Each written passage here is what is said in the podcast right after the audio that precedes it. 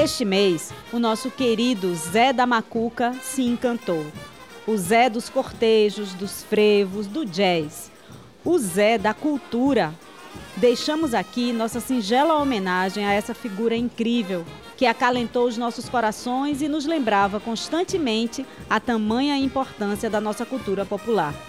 Viva o nosso eterno capitão, Zé da Macuca! Que os clarins te recebam em festa!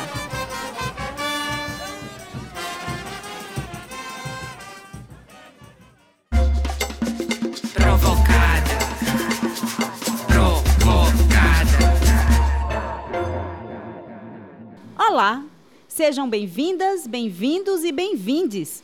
Este é o podcast Provocada, da mandata Dani Portela. Eu sou Germana Cioli.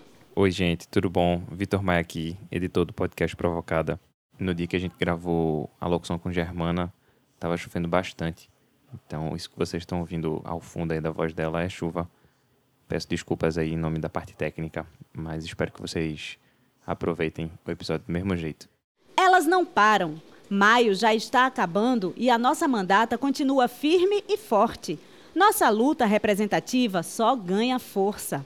Maio é um mês materno. Maio é um mês para enaltecermos as diversas maternidades possíveis. Dedicamos esse episódio a todas as mães, sejam elas mulheres cis, mulheres trans ou homens trans. O Brasil, infelizmente, ainda vive plenamente a pandemia do Covid-19. Enquanto o governo federal segue na contramão e na negação, nós, da mandata Dani Portela e diversos outros parlamentares, além de movimentos sociais, seguimos lutando para nos manter vivas e vacinadas. O nosso PL 102 de 2021 se efetivou nossa pauta foi atendida pela Prefeitura do Recife e já está fazendo com que grávidas e puérperas estejam sendo vacinadas. Nossa luta agora segue em monitorar a aplicação dessas vacinas e lutar pela expansão desses direitos. Entendemos que lactantes não estejam nesses grupos e seguiremos na luta para que elas sejam incluídas nos grupos prioritários o quanto antes. É urgente que as lactantes tenham acesso à vacinação o leite de uma lactante vacinada possui anticorpos e pode ajudar na proteção de diversos recém-nascidos. Hoje é a única forma dos recém-nascidos terem algum grau de proteção ao coronavírus, visto que bebês não estão sendo vacinados. São diversos os motivos para a Prefeitura do Recife priorizar as lactantes. Inclusive, já tem um requerimento da Câmara Municipal aprovado sobre o assunto. No último dia 5, reiteramos a importância dos saberes ancestrais e humanizados das nossas parteiras. É através das mãos e corpos dessas mulheres que usam de ferramentas e tecnologias ancestrais para fazer nascer a vida na sua mais potente forma que milhares de crianças nascem no Brasil. Enaltecer esses saberes e manter viva a nossa memória perpetuar os cuidados geracionais que nos acolhem a este mundo desde os nossos povos originários. Viva as parteiras desse país! Viva a ciência dos povos tradicionais do Brasil! Maio marca o início da Comissão Parlamentar de Inquérito da pandemia de Covid-19. Não podemos deixar impunes os responsáveis por todas essas atrocidades cometidas nesse desgoverno de Bolsonaro e de seus ministros. Temos que usar de todos os dispositivos que a nossa frágil democracia tem para assegurarmos as vidas, em especial de nossa população negra, que mais tem sentido os efeitos de uma completa falta de responsabilidade do governo federal. Nós da Mandata seguiremos acompanhando este momento histórico, honrando todas e todas que nos deixaram, mortes que poderiam ser evitadas. Ao encerrarmos este roteiro do Provocada, nosso país já somava mais de 450 mil mortes. Aos que lutam em vida, saibam que vocês não estão sós. Todo o nosso respeito aos que nos deixaram. Nos nossos diversos momentos de conversa com a população, a nossa mandata e o mandato de Ivan Moraes, notamos que muitos profissionais da área da educação estavam tirando dos seus próprios recursos para conseguir utilizar as ferramentas remotas para a aula.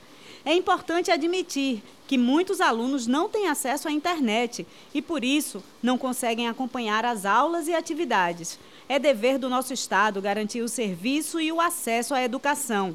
Nosso requerimento, feito em conjunto com o mandato de Ivan Moraes, indicando a distribuição de chips de dados de internet, foi aprovado. Solicitamos à Prefeitura que sejam distribuídos para professoras, professores, alunas e alunos. Continuaremos monitorando. Voto sim. Voto sim. Sim. Voto sim, muitas vezes sim. Voto sim, secretário. Eu voto sim, senhor secretário. Sim, maiúsculo, secretário.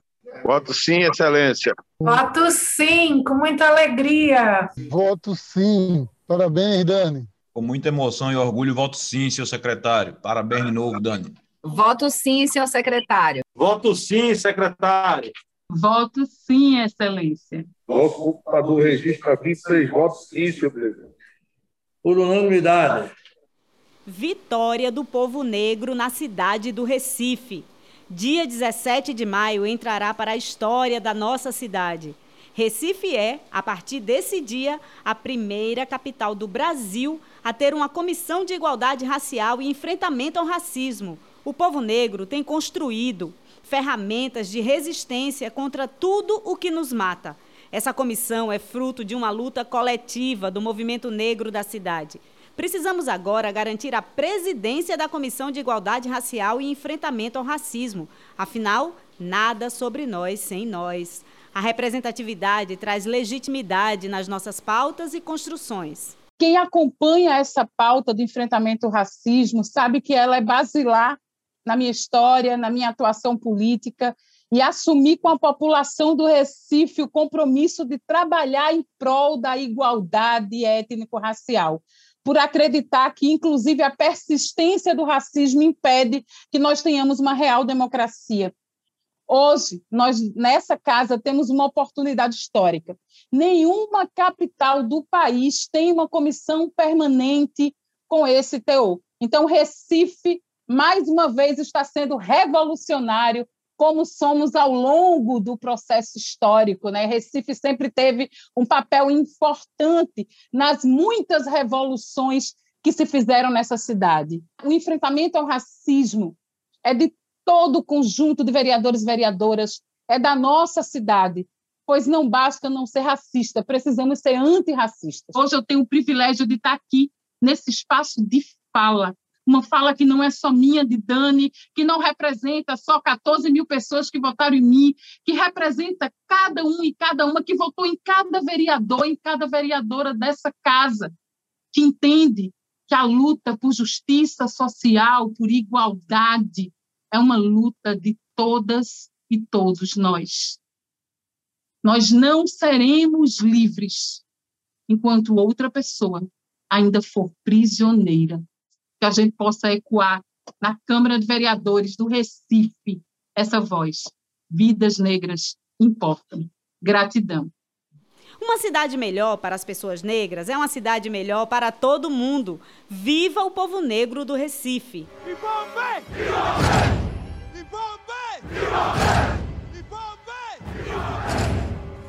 Seguindo a luta pela população negra, Dani esteve presente em uma mobilização promovida pela Coalizão Negra por Direitos e a Articulação Negra de Pernambuco. Foi simbólico começar o dia com a aprovação da Comissão de Igualdade Racial e Enfrentamento ao Racismo e terminar com um ato de resistência pelas vidas negras do país. Em meio aos nossos corpos negros, a luta segue firme.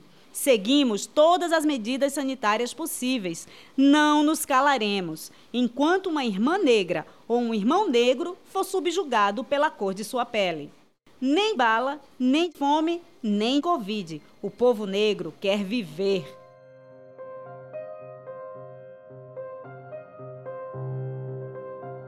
No dia 6 de maio, fomos mais uma vez lembradas da fria e sangrenta realidade que acomete os nossos corpos negros.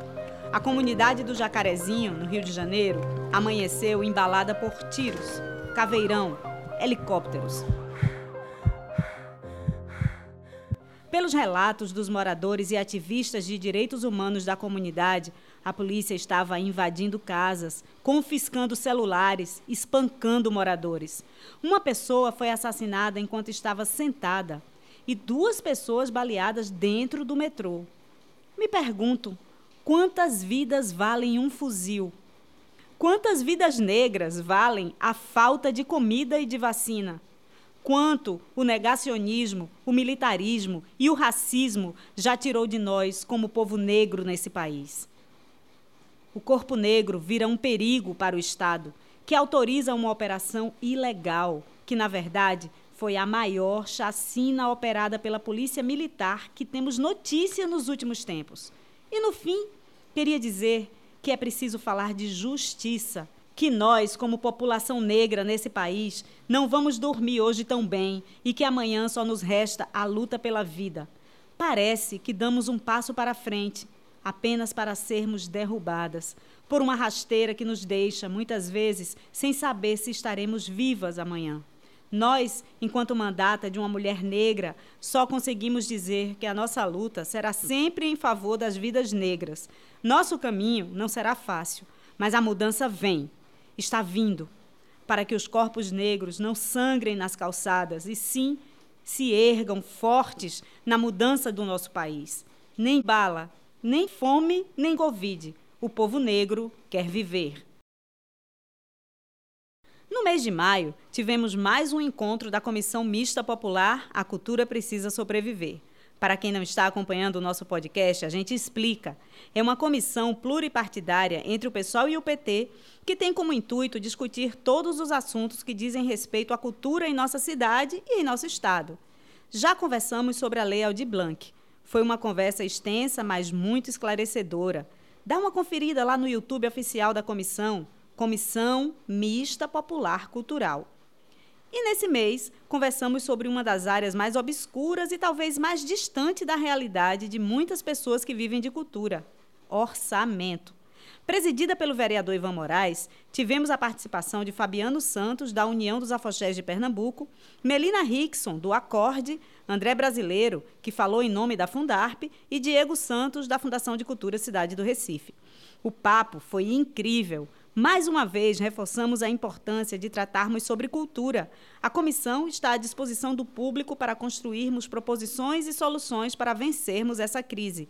Contrário ao que muitos gestores públicos acham, cultura não é uma ajuda que se dá ao artista. Cultura é uma política pública e é um direito humano, sim.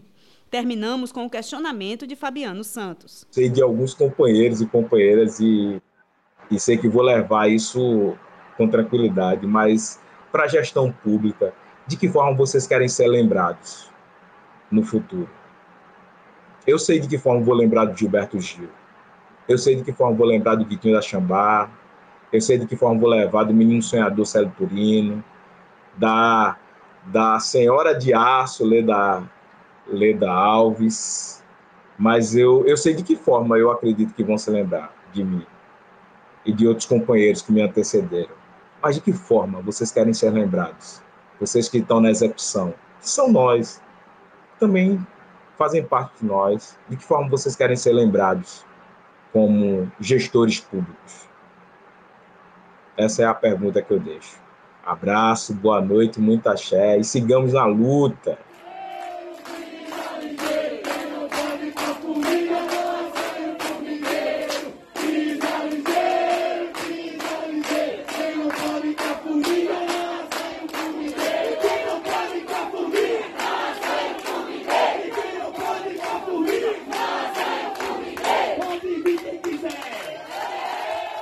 29 de abril marcou um dia importante para a vida de mais de 200 famílias que vivem na comunidade da Linha, na zona oeste do Recife.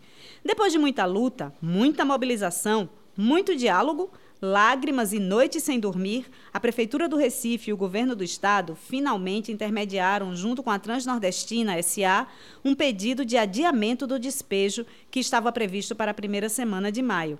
O despejo, que estava marcado para acontecer na terça-feira, dia 4, terá nova data, dia 1 de dezembro de 2021, caso a juíza Nilceia Maria Barbosa, da Quinta Vara Federal, acate o pedido formulado pela Transnordestina. Essa é apenas uma primeira vitória na batalha pelo reconhecimento do direito à moradia da comunidade da linha. A luta não para.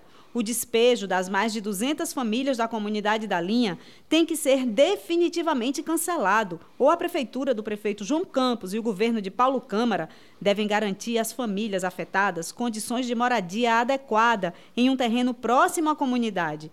Enquanto morar for um privilégio, ocupar será sempre um direito. Comunidade da linha resiste.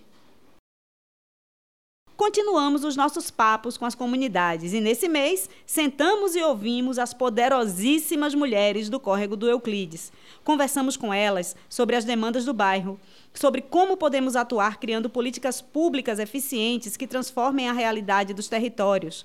Foi uma espécie de pequena ouvidoria pública, importantíssima para entendermos as particularidades do bairro. Elencamos alguns pontos que foram trazidos pelas mulheres como os mais importantes, especialmente nesse período de chuvas. Risco de deslizamento de várias barreiras. A Codeci já foi fazer a vistoria, mas sem resultados. Necessidade de revitalização dos degraus e de corrimãos existentes nas escadarias. Os mesmos foram colocados pela própria comunidade e cidadania feminina a necessidade de se ter uma política de coleta de lixo de grande porte, eletrodomésticos, coisas velhas, etc., nos morros. Em relação ao lixo normal, há apenas uma pessoa para subir e coletar nos entornos das escadarias, não dando conta, e esse lixo gerando riscos no período de chuva. A coleta recorrente só acontece na avenida.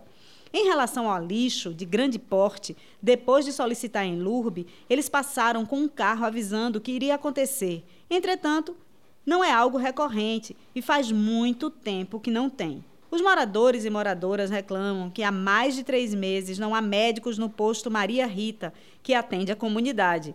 E apesar de ter um consultório odontológico bem equipado, também não há dentistas no posto. As gestantes da comunidade estão sendo deslocadas para outros bairros para fazer o seu pré-natal. A principal demanda colocada é a necessidade de um centro de referência da assistência social nas proximidades, sendo o único que atende todo o córrego do Euclides do Alto do Mandu, RPA 3. A proposta é que esse centro de referência da assistência social seja feito onde antes era uma escola na comunidade e que, após a inauguração de uma escola da prefeitura no ano passado, segundo as mulheres, o espaço está desocupado e não está sendo utilizado para nada. Reforçamos a importância da participação das moradoras e moradores das comunidades participarem dessas discussões. Ouvir as demandas de quem realmente vive a realidade de cada bairro é essencial para podermos construir políticas e estabelecer diálogos com a prefeitura para buscar as melhorias. Salve, salve comunidade da Vila Santa Luzia, da Torre e de comunidades ao redores. Essa é a cozinha solidária do Movimento dos Trabalhadores Sem Teto. Estamos aqui para garantir os alimentos, almoço, e outras refeições para todos e todas da comunidade de forma gratuita. Nossa intenção é criar uma cozinha comunitária e solidária onde todos e todas possam ter acesso nessa periferia. Esse espaço que a gente ocupou era um espaço que estava ocioso, que não tinha atividades e por isso agora nós somos os poceiros desse espaço e queremos dar uma função social. O combate à fome, especialmente em tempos tão conturbados como o que vivemos, é essencial. Na noite do dia 17 de maio para o dia 18 de maio, o MTST ocupou um espaço da prefeitura que estava há 10 anos sem uso. O intuito era, ali, criar um espaço comunitário em que uma cozinha pudesse funcionar para alimentar as centenas de famílias que vivem na região. Na manhã do dia 18, muitas pessoas já haviam se mobilizado e o espaço estava começando a tomar uma nova cara. Capinado e a pintura das paredes em andamento, as pessoas que ali estavam se assustaram quando a polícia chegou. Havia uma denúncia que ali dentro pessoas estavam armadas. Depois de muita conversa das lideranças políticas, moradoras e moradores e advogados, a constatação foi de que não havia nenhuma arma de fogo que não a dos próprios policiais. A mobilização seguiu seu curso. Quem luta há anos por direito à moradia sabe que essa conquista não vem sem antes haver muita luta. Diversos movimentos sociais e pessoas fizeram parte desta mobilização. Uma delas foi Cecília, advogada da nossa mandata. É, então, era uma casa da prefeitura, né, que estava fechada há mais de 10 anos. E aí, na noite da ocupação, estava bem com muito entulho, muito suja. Foi um processo de é, higienização do local, de capinagem. Estava vendo pintura do local também, né? E a partir do primeiro dia, a cozinha já começou a funcionar. Tá chegando bastante doação, então chegou frita de doação, tá chegando alimento de doação. A cozinha já começou a funcionar e oferecer alimentação para a população aqui, que é cerca de 150 pessoas, né, por refeição.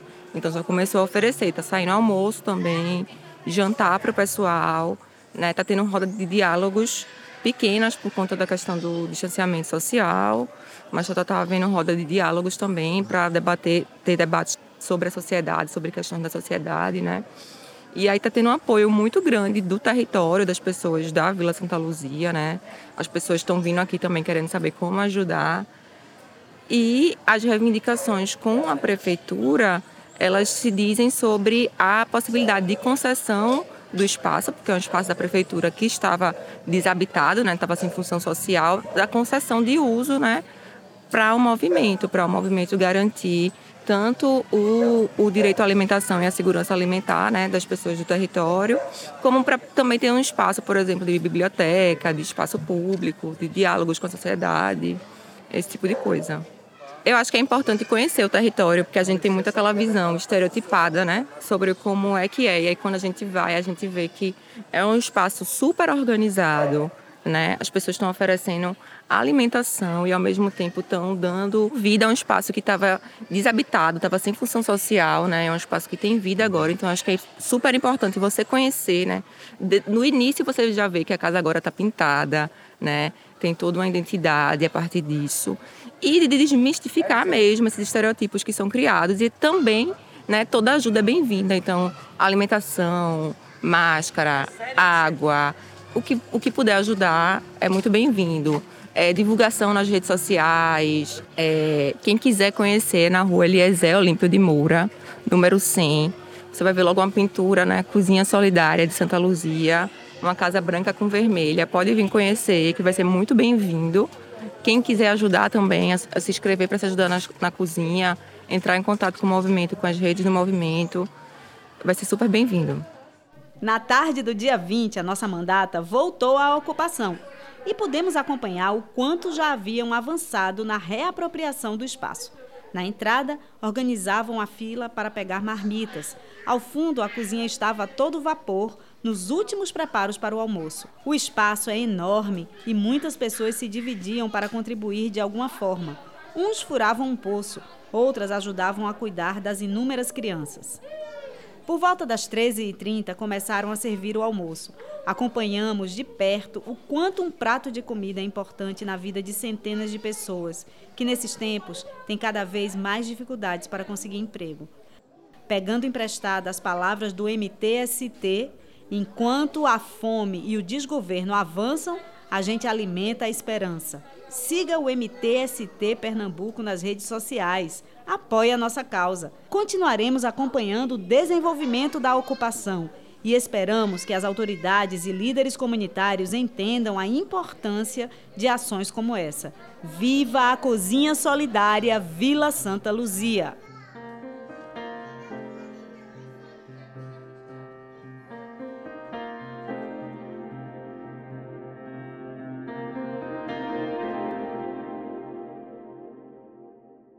Queria aproveitar que você chegou até aqui e te lembrar. O podcast Provocada é o podcast da vereadora Dani Portela, do Recife. Não se esqueça de seguir a gente nas redes sociais e ouvir os outros episódios no Spotify, Deezer e demais plataformas. Ao avançarmos no ano, nos deparamos com os desafios e longas horas de trabalho para entendermos o funcionamento do Poder Legislativo. Hoje, vamos trazer um pouco desse nosso aprendizado falando sobre o assunto do momento, as leis de diretrizes orçamentárias. Oi, gente, tudo bem? Voltei aqui. Sou Josenira Nascimento, advogada, assessora legislativa da mandata de Dani Portela. E voltei para conversar com vocês um pouco sobre a Lei de Diretrizes Orçamentárias, a famosa LDO. Mas por que exatamente a gente precisa falar de LDO hoje? A LDO, preciso dizer para vocês antes, ela faz parte de um conjunto de leis que a gente chama de leis orçamentárias. Ela, junto com o PPA, que é o Plano Plurianual, e com a LOA, que é a Lei Orçamentária Anual, fazem parte desse conjunto que trata do orçamento do poder público, que é extremamente importante, que afeta a vida das pessoas e que afeta, inclusive, o que a gente quer legislar. Não adianta a gente pensar em legislar se não existir orçamento para isso, né? Para as políticas públicas que a gente quer implementar, para as políticas públicas que já são implementadas, mas que a gente quer que sejam efetivadas. Então, esse conjunto de leis orçamentárias é o que permite que boa parte do que a gente cobra do poder público seja efetuado. E por que a LDO agora, voltando, a LDO é a primeira dessas leis. No calendário das leis orçamentárias, ela é a primeira que precisa ser aprovada. Ela precisa ser aprovada até o dia 15 de junho. Então, o processo legislativo dela iniciou logo agora nesse mês, no comecinho, quando o prefeito escreveu o texto, escreveu o texto da Lei de Diretrizes Orçamentárias e enviou para a Câmara. Quando ele faz isso, a Câmara, os vereadores e as vereadoras se debruçam sobre esse texto e veem se acham que ele está ok ou se ele precisa ser alterado através de emendas. Só lembrando que se você quiser saber um pouco sobre o trâmite das emendas, volte no segundo episódio, eu recomendo, porque lá a gente fala um pouco melhor sobre o processo legislativo. Mas eu vou falar um pouquinho aqui, né? Que emenda basicamente é quando a gente propõe uma alteração ao texto de algum projeto. Pode ser um projeto do executivo ou de outro vereador ou vereadora. No caso da LDO, como ele é um projeto proposto pelo prefeito, pelo executivo, a emenda que a gente vai propor vai alterar esse texto. Então, nada mais é do que tentar uma alteração em um texto que foi proposto pelo prefeito, mas que é um texto muito importante e que a gente acha que precisa conter o que nós acreditamos. Então, em resumo, a nossa emenda, o nosso textinho lá de emenda, é uma proposta de alteração a um texto proposto pelo prefeito. E aí, o que a gente viu? a gente viu que precisaria alterar esse texto para contemplar as propostas que nós acreditamos que sejam importantes para o Recife. Né? A gente traçou essas propostas desde a campanha, aprofundou elas desde que entramos na casa e agora a gente quer que essas propostas sejam incorporadas na Lei de Diretrizes Orçamentárias. Gabriela Falcão, nossa coordenadora do Núcleo de Pesquisa, participou desde o início da criação do que viriam a ser nossas emendas da LDO, o programa de campanha de Dani Portela. Como é que foi a construção desse programa, né? Eu falei que a gente fez esses papos abertos temáticos, é, ouvindo essas pessoas de referência na área, ouvindo que é que elas traziam de problemáticas? O que é que está acontecendo na cidade é, em relação a cada temática dessa? É, e a gente transformou isso não só em propostas, mas a gente é, transformou isso em documentos de posicionamentos. Então, como é que a gente enxerga cada temática dessa? Por que, que ela é fundamental? Na defesa de uma cidade, na nossa visão, na defesa de uma cidade melhor. É, e aí a gente construiu em conjunto com essas pessoas, porque nós enviamos o documento, as pessoas contribuíram, é, fizeram ajustes, fizeram observações, considerações. É, então, quando chegou agora a LDO, foi muito. É, foi foi reviver essa fase da campanha. Para mim, foi esse é, significado de. É como se eu estivesse olhando para aquelas pessoas e dizendo: ó, oh, tem, tem vocês aqui também. É, vocês estão participando dessa LDO, mesmo que não esteja diretamente com a gente, mas é, essa, o que vocês propuseram para o Recife, a gente vai colocar aqui. Agora voltando, principalmente porque a lei de diretrizes ela traça justamente os objetivos da administração pública municipal. Ela vai orientar a, a lei orçamentária anual, né, que é a LOA, e que lá vai trazer o orçamento em si, mas ela, a, lei, a LDO ela traz justamente esses objetivos, essas metas, ela vai orientar a LOA. Então, a gente quer que, entre os objetivos da administração pública municipal, esteja, por exemplo, traçar estratégias e metas antirracistas, né? traçar objetivos feministas, tratar objetivos socialistas. Então, por isso, a gente elencou que precisaria sim de algumas mudanças e por isso apresentamos emendas. No fim, se essas emendas forem aprovadas, o texto original que o prefeito enviou será modificado e trará essas alterações que nós propomos. Não só, né? Mas se algum, não só nós, mas se algum outro vereador ou vereadora também apresentar emendas e elas forem aprovadas, esse texto também será modificado com essas proposições dos outros vereadores e vereadoras. Eu sei que muito do que eu estou falando aqui parece longe, muito técnico, então eu vou tentar dar um exemplo. Por exemplo, a gente está lutando por políticas de ações afirmativas protocolamos um projeto de lei prevendo cotas para a população negra em concursos públicos e seleções de trabalhadores municipais. Mas a gente está atuando para isso em todas as frentes. Então, a gente vai colocar que isso seja meta do executivo também. Então, a gente colocou como meta do executivo promover políticas de ações afirmativas para a população negra nos concursos públicos, nas seleções de trabalhadores e trabalhadoras como também regulamentar a própria lei orgânica do município, que já estabelece uma reserva de percentual de cargos e empregos públicos para pessoas negras aqui na nossa cidade. E aí a gente foi lá, escreveu essa emenda, promover políticas de ação afirmativa para a população negra nos concursos públicos de seleção de trabalhadores e trabalhadoras do município escrever uma justificativa para isso, colocando os dados da população negra, que é a maioria em Recife, e infelizmente está é a população que sofre com mais desemprego, que sofreu mais com o desemprego com a pandemia. Justificamos isso e protocolamos. Agora a gente vai defender que isso vire uma meta do executivo. A gente vai defender que essa emenda seja aprovada. Isso vai depender de um cenário político da Câmara, se a Câmara vai reconhecer a importância disso ou não e colocar como meta. A gente ainda está nesse curso, ainda está nesse processo. Se a Câmara achar que deve ser uma meta do Executivo, essa emenda da gente vai ser incorporada ao texto e vai sair finalmente com essa proposição incorporada. Então, o processo de aprovação da LDO ainda está em curso. Como eu disse, ainda tem coisas para acontecer. Essas emendas ainda precisam ser apreciadas, aprovadas ou rejeitadas. E aí, até o dia 15 de junho, a gente vai ter o texto final lá na Câmara Municipal. A gente falou da LDO primeiro, justamente porque no calendário das leis orçamentárias ela será a primeira. Mas no segundo semestre nós teremos ainda o PPA, que é o Plano Plurianual, e a própria lei orçamentária anual.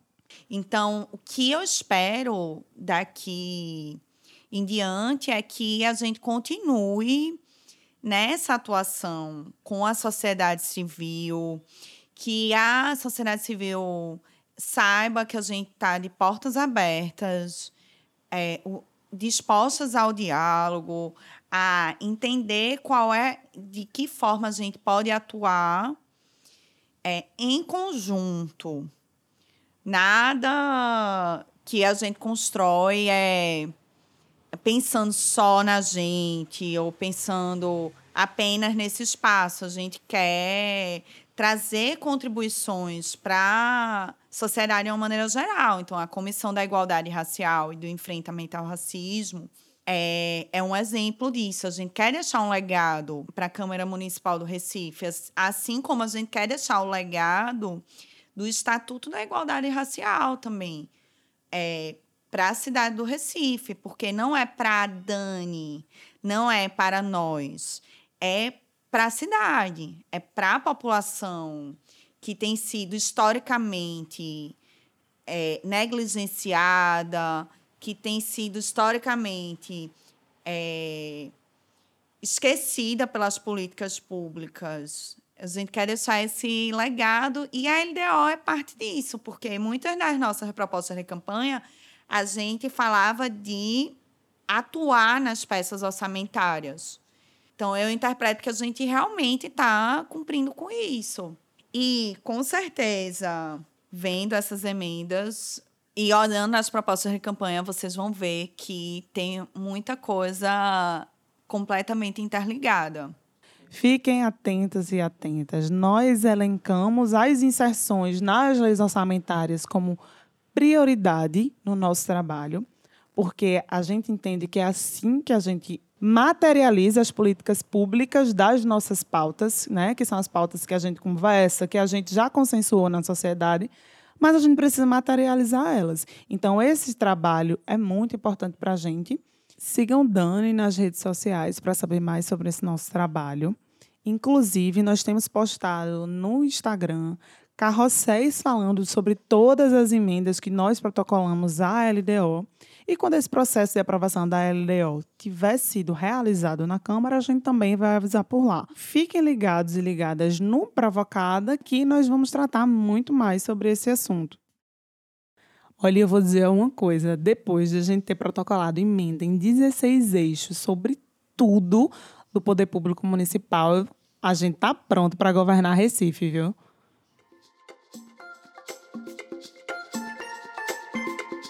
Bora falar sobre a nossa mandata? Hoje quem conta sua história é Mirela Santana.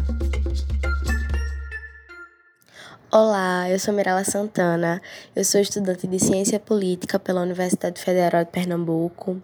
Nas militâncias da vida, eu componho a Rede de Mulheres Negras de Pernambuco e a Articulação Negra de Pernambuco. Eu conheci Dani em 2018, quando eu ainda estava no ensino médio, era terceiro ano do ensino médio, e foi um pouco antes da campanha dela para governadora aqui na cidade. Aqui na cidade não, né? Aqui no estado, mais especificamente aqui na cidade do Recife. E aí, quando foi em 2020, a gente se reaproximou com o desafio da candidatura, né? Eu saí como candidata no mesmo partido que ela, que é o Partido Socialismo e Liberdade e o PSOL. E aí, a gente teve toda essa reaproximação diante de um cenário muito louco mesmo, né? Que é o período eleitoral eu vim com esse desafio de ser uma mulher jovem e que está começando politicamente, né, dando os primeiros passos na política, já dando esse passo gigantesco, procurando também uma referência a seguir nesse sentido. E essa referência foi Dani. No dia do resultado das eleições, do primeiro turno, eu me peguei chorando absurdamente porque aquela vitória não foi só de Dani sabe?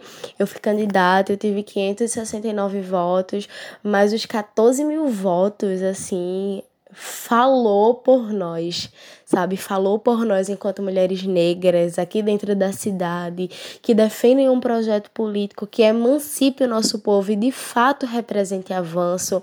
E às vezes a gente sabe que a gente precisa ingressar no campo institucional e Dani é isso, sabe? Ela representa a revolução que a gente anseia, a mudança que a gente anseia e que a gente muitas vezes se pega desacreditado. E por acreditar nessa representatividade e na potência dessa juventude, Mirella passou a compor a nossa mandata. Hoje, ela compõe a equipe de mobilização. Eu sou a pessoa mais nova do gabinete e pela pesquisa assim muito parcial que eu fiz, eu também sou uma das pessoas mais novas dentro, enquanto assessora parlamentar na Câmara Municipal, sou uma das pessoas mais novas. Então, tá sendo muito novo, né? Porque, enfim, Tá sendo também uma experiência gigantesca, porque eu tô aprendendo muito, muito, muito, muito. Como eu já disse anteriormente, eu curso ciência política, então isso tá sendo absurdamente acrescentador para minha vida acadêmica. Então, em relação a áreas de interesse e atuação dentro da academia, eu tô vendo que eu tô mudando totalmente a minha perspectiva antes, né? Porque assim, uma coisa é a gente estudar de fora o que é a política institucional, o que é ser vereadora, o papel do vereador, as escolhas que competem um vereador. Mas outra coisa é a gente estar tá dentro disso, outra coisa é a gente ter contato com isso, sabe? Então eu tô tendo paralelo de estudar e vivenciar isso ao mesmo tempo, enquanto assessora parlamentar. Então tá sendo uma experiência assim fora do comum. Quando eu cheguei na mandata, assim, eu fui super bem recepcionada, desde o início, que foi da questão mais burocrática e etc., até em questão ao trabalho mesmo, sabe, institucional, e aprender, e vamos por aqui, vamos por ali. Enfim, eu acho que eu fui absurdamente acolhida, então são pessoas que atualmente eu gosto que façam parte não apenas do meu ambiente de trabalho, mas também da minha vida pessoal. Enfim, eu acho que é uma das coisas que eu mais gosto de fazer, inclusive me descobrir a pessoa que ama trabalhar nos bastidores políticos, né? Porque quando a gente tá numa candidatura, e no caso de Dani, quando a gente quando se é vereadora, você tá ali para receber todo o impacto é, quando a chuva vem, né? E aí eu acredito que esse trabalho por trás dos bastidores é o trabalho no qual eu me encanto. Eu adoro fazer o que eu faço, eu gosto muito de trabalhar onde eu trabalho, com as pessoas que eu trabalho. Então, enfim, eu acho que esse é um pouco de como é trabalhar na mandata de Dani, sabe? Se alguém me perguntasse como é trabalhar na mandata de Dani Portela, eu diria exatamente isso. Somos muito gratas por termos Mirella com a gente. A cada novo episódio, vamos trazer um pouquinho da história de cada pessoa que nos ajuda a construir esse projeto todos os dias. Fiquem atentas e atentos para os próximos episódios. No mês de maio, nos despedimos do nosso companheiro Gesualdo Campos. Gesualdo foi um marco importantíssimo na história política do Recife. Gesualdo de Albuquerque Campos, presente, meu sogro.